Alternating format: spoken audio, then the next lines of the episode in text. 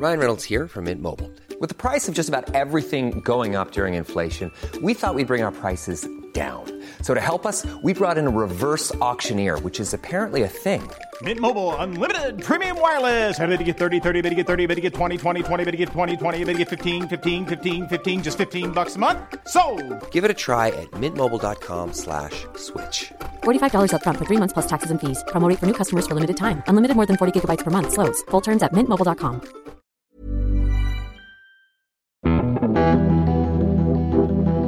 Salut, c'est Thomas Rozek. La violence, voilà un terme qui semble ne pas vouloir décoller de nos fils d'actualité depuis quelques semaines. Depuis que chaque samedi, Paris et maintenant Bordeaux, Nantes, Saint-Etienne ou Toulouse s'embrasent lors d'affrontements entre gilets jaunes et forces de l'ordre. Alors on a déjà eu l'occasion d'évoquer ici la violence côté police, mais qu'en est-il du côté des manifestants? Une dimension en particulier nous a frappé. Lorsqu'on regarde attentivement les images des échauffourées, lorsqu'on s'intéresse aussi au profil des personnes jugées en comparution immédiate dans la foulée des débordements, on constate que ce sont essentiellement des hommes qui cassent, qui font usage de Alors, où sont les casseuses? Qu'est-ce que cette segmentation en termes de genre nous dit de la construction de nos identités? Et par ailleurs, cette violence physique ne masque-t-elle pas une autre brutalité plus insidieuse, la violence sociale, véritable moteur des mobilisations actuelles? Ce sont toutes ces questions qui vont nous guider pour l'épisode du jour. Bienvenue dans Programme B. Et pour cet épisode, je ne suis pas seul puisque ma camarade Victoire Toyon des Couilles sur la table, le fameux podcast de la grande famille Binge Audio, est avec moi. Salut Victoire. Salut Thomas. C'est ensemble que nous sommes allés à la rencontre de notre invitée la plus qualifiée à nos yeux pour répondre à toutes nos questions, Elsa Dorlin. Oui, on est allé voir Elsa Dorlin parce qu'elle est professeure de philosophie à l'université de Paris 8. Elle a écrit un livre qui s'appelle Se défendre, une philosophie de la violence, qui est par aux éditions La Découverte.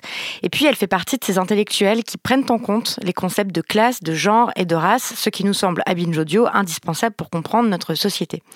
La première question qu'on lui a posée, c'est tout simplement comment expliquer que chez les Gilets jaunes, comme dans d'autres mouvements sociaux, l'immense majorité de ceux qui commettent les violences, les destructions matérielles, mais aussi les violences policières, sont des hommes? C'est évident qu'il y a une part de socialisation, c'est-à-dire de, l'idée que euh, dans la socialisation, euh, en tant que justement garçon ou homme, il y a une forme de euh, d'autorisation beaucoup plus grande à, l'usage de la violence et même tout simplement à l'usage du corps en fait. Voilà, ah ouais, donc c'est un peu différent, c'est-à-dire que sans même parler de la violence, euh, une socialisation genrée, c'est précisément, elle va marquer euh, une distinction entre un corps déployé, euh, tout simplement dans une, une cour d'école, les garçons vont euh, être beaucoup plus euh, encouragés, autorisés bah, à jouer au foot, ouais. et, du coup prennent tout l'espace. -hmm. Mais c'est aussi une expérience qui est intéressante, c'est-à-dire qu'ils font l'expérience de leur corps déployé. Voilà,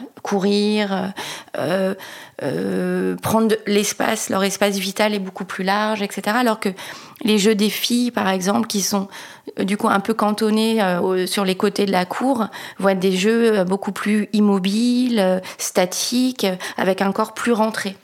Donc en fait, la violence, euh, être familiarisé à la violence, ça commence par là. C'est tout simplement être, être faire l'expérience de ses propres capacités d'agir, de sa, de sa puissance corporelle. Et ça, ça se joue euh, par des choses qui sont vraiment, euh, euh, sans parler de casse, mais qui sont dès le départ sur la façon dont on autorise un corps à occuper un espace ou pas. Et puis le, le, peut-être il y a aussi un, un, un point, euh, euh, je dirais pragmatique, c'est que dans quand on est euh, sur une mobilisation, euh, sur une occupation, sur un barrage, en manifestation. Il y a aussi toute cette idée de la charge mentale hein, dont on a beaucoup parlé ces, ces, dernières années. C'est l'idée peut-être qu'à un moment donné, quand on voit que ça commence à chauffer ou que la, la, la, répression policière est en train de, de passer à un niveau supérieur, eh bien, à un moment donné, on se dit, euh, ok, moi, il faut que euh, j'aille chercher mes gosses, euh, que je fasse attention, que je voir que je ramène mes gosses en arrière pour les protéger. Et ça, c'est majoritairement un souci féminin du fait aussi d'une socialisation féminine. Donc du on a souci les... des autres et, de, et de, du care, d'être socialisé à s'occuper des autres. C'est pas forcément le souci des autres, mais c'est tout simplement le souci des personnes qui dépendent de moi, en fait. Mmh. Donc, c'est même sans parler, vraiment sans entrer dans des grandes, euh, grande théorie. Je pense qu'il y a vraiment une idée euh, se ramener à un niveau très très concret en fait, très prosaïque. Mais dans dans la série euh, très prosaïque, justement, ça moi ça me frappe ce que vous avez dit sur euh, le corps et le fait de déployer son corps parce que je me disais avoir ces gens détruire des trucs, je me disais mais j'ai l'impression que moi physiquement je n'en serais pas capable. Mais comme comme femme, pas parce que je serais pas musclée ou je sais pas quoi, mais juste parce que ce truc de, de prendre de la place, de lancer des choses et tout, j'ai l'impression que je n'ai pas eu d'entraînement du tout à, à, ça en fait. Bah oui, ça. Vu que j'étais socialisée comme une fille. Mais ça, ça s'appelle la discipline des corps, c'est-à-dire que le corps est euh, est une euh, une matière particulièrement efficace pour euh, discipliner en fait bah, les esprits et la façon dont je me représente comme étant autorisée à faire ceci ou légitime à accomplir cet acte, etc. Et euh, parler fort, crier, taper du poing sur la table, encore une fois. Lancer des trucs, casser des. Ouais, exactement. D'abord, il y a une question d'entraînement, c'est-à-dire que c'est des gestes auxquels euh, voilà il y a, y a, moins de familiarité peut-être en tout cas si on veut parler globalement parce qu'après il faudrait vraiment il y a toujours des exceptions et tout et tout mais plus il y a que des... exceptions en fait parce que il suffit de, de, de, de décaler les choses c'est-à-dire dans certaines dans certaines situations euh, en fait, on fait l'expérience, euh, les femmes, je veux dire, en tout cas les corps socialisés comme femmes, font l'expérience d'une puissance. Mais peut-être dans, dans, des choses qui sont moins considérées comme euh, leur permettant après d'agir. Porter quelque chose de lourd, enfin lancer quelque chose, ça veut dire juste qu'on est capable de porter quelque chose. D'accord. Après, c'est le geste de lancer. Mm. Mais porter des courses, euh, pousser une poussette, euh, avoir un enfant, porte-bébé, peu importe. Oui, c'est des expériences de puissance physique. C'est des expériences, en fait, qui mobilisent une puissance physique, mais mm. qui sont pas codées comme une expérience de puissance physique. C'est-à-dire que ça, ça, c'est un entraînement du corps, porter, tirer, je veux dire c'est un ça, ça, rend le corps très fort. Mais c'est pas c'est pas encodé comme me permettant comme me donnant à moi-même un sentiment de puissance.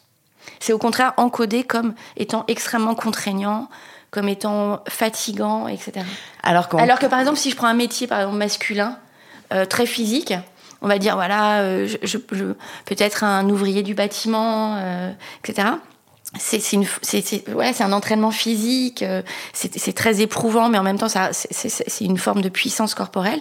Mais on va avoir des une représentation une, une, un encodage social qui va faire bah voilà c'est un fort c'est un, un, corps fort puissant et puis ça va nous amener jusqu'au pub de Coca-Cola avec euh, l'ouvrier qui ouvre sa canette et qui fait baver toutes les filles. Vous voyez ce que je veux dire? Mmh. c'est encodé comme de la puissance corporelle. Plein d'autres expériences en fait euh, sont ont un sens qui fait au contraire ah c'est euh, c'est le poids du monde qui est sur mes épaules mm, et mm. ça et ça c'est une forme de discipline en fait c'est une discipline et des corps et des esprits et à la fin, on se retrouve avec un sentiment d'impuissance. C'est avec ou, un sentiment de puissance, je me de, de la part des, de, donc de ces hommes qui arrivent, à, qui cassent des trucs et tout. Enfin, voilà, là, il y a eu des vitrines de, de banques cassées, euh, Dior, euh, des, des, tags sur l'arc de, sur l'arc de, de, triomphe, même le fait d'attaquer des policiers et tout, c'est. Oui, mais ça, alors, voilà. Mais, non, mais ce que je veux dire, c'est que d'un côté, on a du coup un sentiment de puissance, de l'autre côté, dans d'autres expériences euh, qui ne sont pas, en, en, gros, voilà, pensées comme ça, c'est au contraire un sentiment d'impuissance qui est complètement incorporé. Et donc, on n'arrive pas ensuite à traduire cette expérience, cet exercice de soi sur, euh, bah voilà, en fait, j'ai le droit de me mettre en colère, j'ai le droit de prendre un pavé et fracasser la, vitrine d'un fast-food. Après, il y a autre chose qui se passe aussi, c'est que on parle de pulsion scopique voilà, d'attirance là, euh, un peu malsaine, fascinée, pour les scènes de violence. Et qui vont être euh, on a cassé euh, c'est très violent. D'ailleurs il y a du feu. Il y a du feu donc c'est des scènes de presque de, de révolte. De... mais je pense vraiment que c'est aussi lié à une à une, à une époque, à une, à une situation où tout passe par le prisme, en fait, visiblement, enfin, du, du, visible, de, de la visibilité, en fait.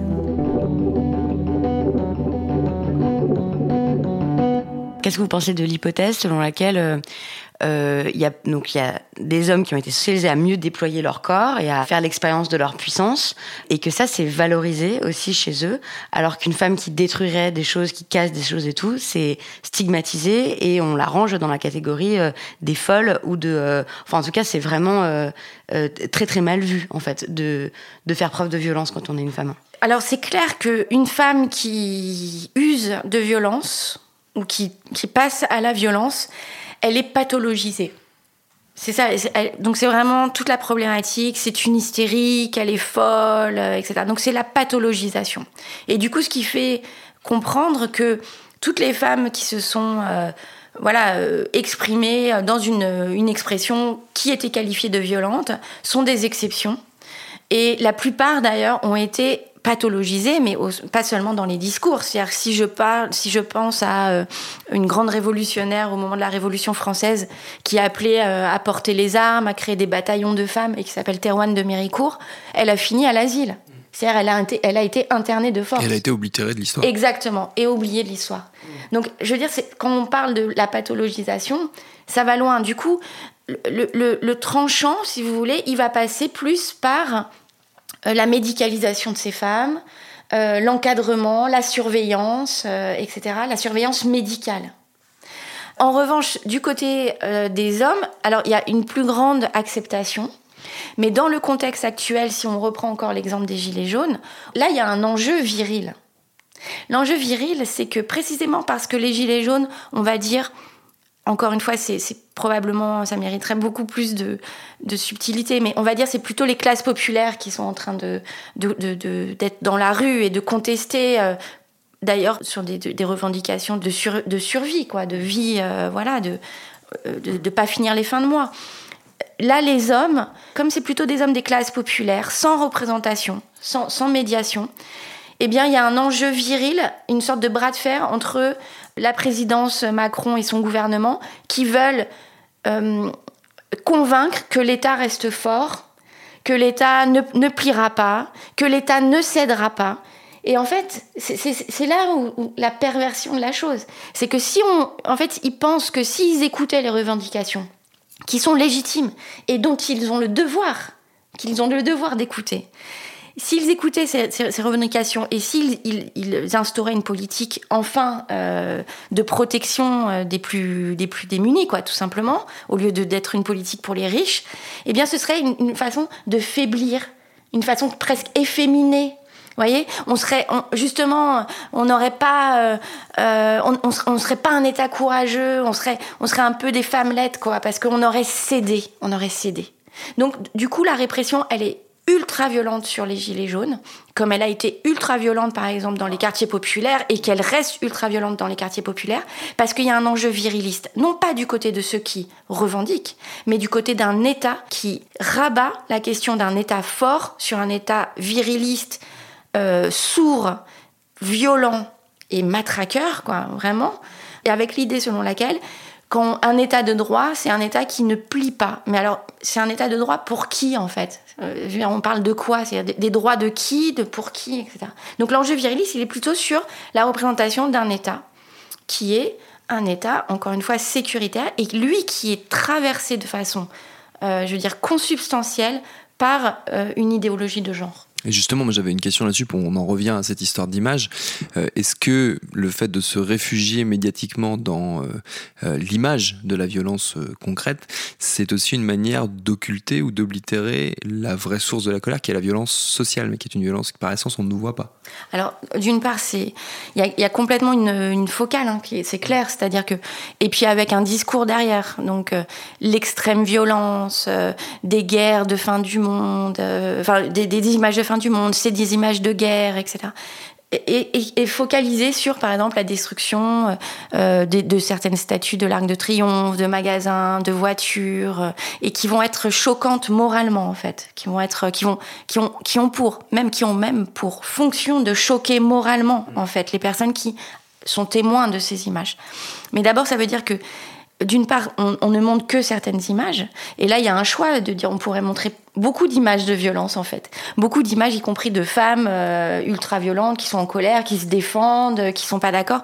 Là, on est sur euh, ce mouvement-là. On montre des hommes ultra-violents sur des biens on qualifie ça d'extrême violence. Mais de la même façon, on pourrait considérer que quand on voit de façon assez furtive, mais quand même, on, a vu les images de snipers sur les, sur les toits, euh, de, de, Robocop euh, qui lancent des flashballs dans la tête des individus qui sont juste en train d'exprimer un droit fondamental qui est le droit de manifester. Avec, ils, prennent la responsabilité de détruire des biens, mais il n'y a pas atteinte aux personnes. Mmh. Donc je veux dire, il y a vraiment une forme, oui, de créer une sorte de à la fois de fascination parce que ces images passent en boucle et en même temps on suscite une sorte de désapprobation morale. Mais à chaque fois il faut se poser la question, une désapprobation morale c'est une façon aussi de euh, de substituer à une, euh, une, une réflexion politique une forme de euh, voilà de, de stupeur euh, moralisante en disant ah c'est pas bien. Mais en fait euh,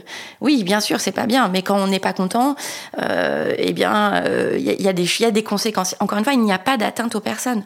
Et je veux dire même il y, y, a une forme de sagesse euh, commune une conscience commune. On le sait même quand on est enfant je sais pas ma grand-mère ma mère peu importe si j'étais en colère je cassais un objet voilà, elle n'était pas contente, mais à la fin, elle me disait Ok, c'est pas grave, tu t'es pas blessée. Bah là, c'est pareil en fait. C'est pas grave.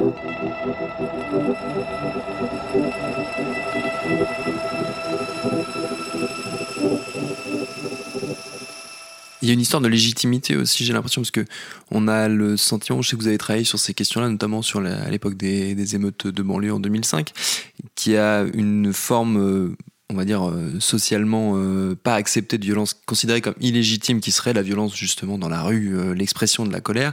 Et encore une fois, j'en reviens à mon histoire de violence sociale, qui là est quasiment légitimée, en tout cas n'est pas vue, donc est presque légitime. C'est aussi, l'idée que tout à l'heure on parlait de discipline des corps, mais il y a aussi une discipline des formes d'expression, de des formes d'expression sociale et des formes de contestation sociale. il y a aussi une, discipline de ces formes.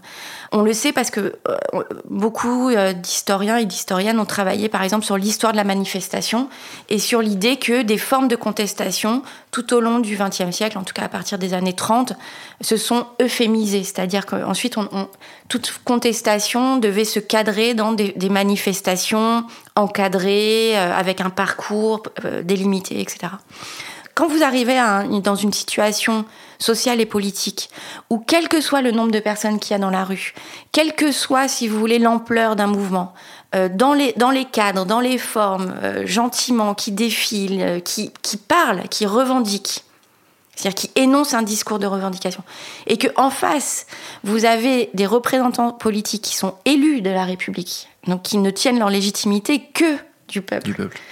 Euh, qui euh, considèrent que quel que soit le nombre, quelles que soient les revendications, la réforme passera.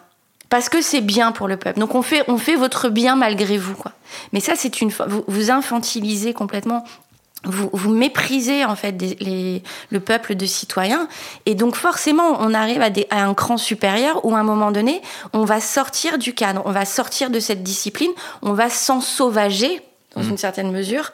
Euh, et, et, et, et, ça, ça c'est la réponse du déni, euh, de, la, de la non prise en considération euh, ben voilà, de, de, de, de, de la situation, euh, des conditions matérielles aussi mmh. de ce peuple.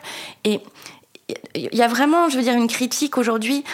Il y a presque une indécence euh, du côté de, des professionnels de la politique à continuer à euh, critiquer, je veux dire, l'extrême violence mmh.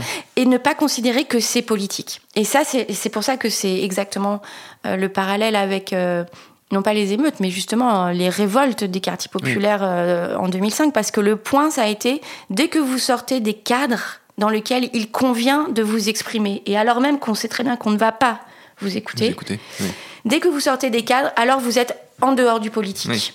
Donc vous êtes délégitimé comme citoyen et on considère que c'est barbare, que c'est sauvage, que c'est irrationnel, que c'est extrêmement violent, que ça ne veut rien dire au fond, que ça ne fait pas sens. Mmh. Mais évidemment que ça fait sens. Et donc en 2005 par exemple, le point, euh, le point qui a été euh, le plus euh, je veux dire, saillant dans, dans, dans, dans la prise en considération, euh, l'analyse euh, des révoltes de 2005, ça a été de dire c'est pas politique, regardez, ils vont brûler leurs bibliothèques et leurs écoles. Mais c'est éminemment politique, justement. Et donc dénier à un individu le fait que c'est un sujet à part entière, c'est-à-dire digne euh, de, de s'exprimer dans les formes qu'il choisit et digne d'être entendu par les personnes qu'il a, qu'il a mis au pouvoir, bah, ça c'est une violence extrême en fait. Elle est là la violence. Mmh. Elle n'est pas dans le fait de casser euh, euh, les, mag enfin, euh, des, des, magasins de luxe ou, euh, ou de renverser des tables à des terrasses. La violence extrême, elle est ici, c'est-à-dire dans le déni absolu du fait que des personnes qui sont au pouvoir et qui ont été mises au pouvoir par le peuple ne sont complètement dans une, dans une indifférence absolue aux conditions matérielles dans lesquelles ils mettent eux-mêmes leur population. Il y a aussi l'idée peut-être de, de, de, ne pas avoir envie de négocier, en fait, de ne pas avoir envie de demander, de ne pas réclamer justement poliment, euh, gentiment euh, euh d'être entendu, mais d'aller directement au combat. Ça fait écho à quelque chose dont vous parlez dans votre livre, qui est le combat des suffragistes anglaises au début du XXe siècle, qui justement dans leur démarche avaient l'idée de ne de ne pas demander, de ne pas demander parce qu'on ne les écoute pas. Oui, mais ça, alors là, c'est toute la question de la représentation politique. Et du coup, on parle beaucoup en ce moment d'ailleurs de, de, euh, de, la disparition, au fond, des corps intermédiaires qui font le lien euh, entre, on va dire, si je reprends encore cette catégorie, entre le peuple et euh, les représentants mmh. élus. ou l'État, et qui sont les syndicats, etc., les partis. Bon, là encore, c'est j'utilise cette distinction parce qu'elle est utile mais euh, au fond, euh, c'est un peu toujours considéré que le peuple est toujours immature pour s'exprimer directement lui-même, mm. en fait. Donc la représentation, de toute façon, elle a une sorte de biais euh, de départ. C'est-à-dire qu'on considère que il faut retraduire toujours. Il faut que ce soit des personnes qualifiées qui retraduisent les besoins du peuple et euh, détermine les principes généraux pour qu'une société soit bien ordonnée. À un moment donné, on peut aussi avoir une autre perspective politique et considérer que non, la représentation, c'est une arnaque en fait, que la représentation est une forme de trahison par essence. Donc que l'expression directe, c'est aussi peut-être la, seule action véritablement politique.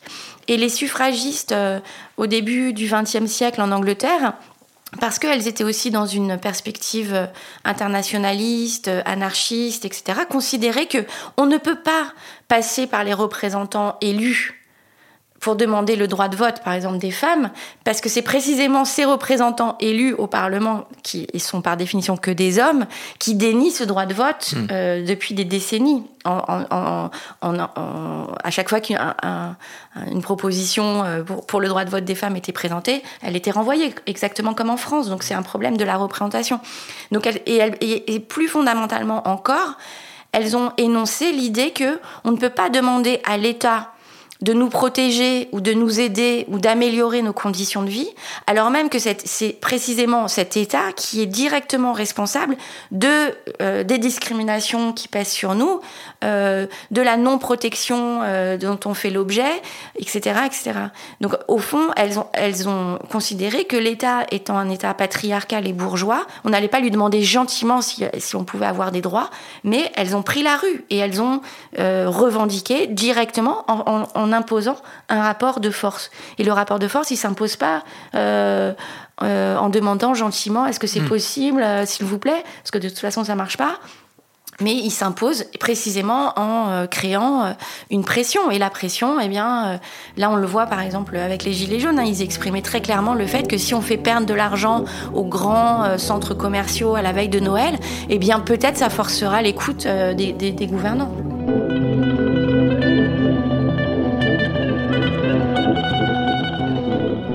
Et pour suivre au plus près ces questions de genre et de masculinité que nous venons d'aborder, je ne saurais que trop vous conseiller, si ça n'est pas déjà fait, de vous abonner au podcast de ma camarade Victoire Toyon, Les couilles sur la table, Victoire que je remercie par ailleurs chaleureusement et qu'on retrouvera très vite dans Programme B. Merci aussi à Elsa Dorlin pour ses réponses. Programme B, c'est un podcast de Binge Audio préparé par Lauren Bess, réalisé par Quentin Bresson et Vincent Hiver. Abonnez-vous sur votre appli de podcast préféré pour ne manquer aucun de nos épisodes. Facebook, Twitter et consorts pour nous interpeller. Programme B at binge.audio pour nous écrire. Et à demain pour un nouvel épisode épisode.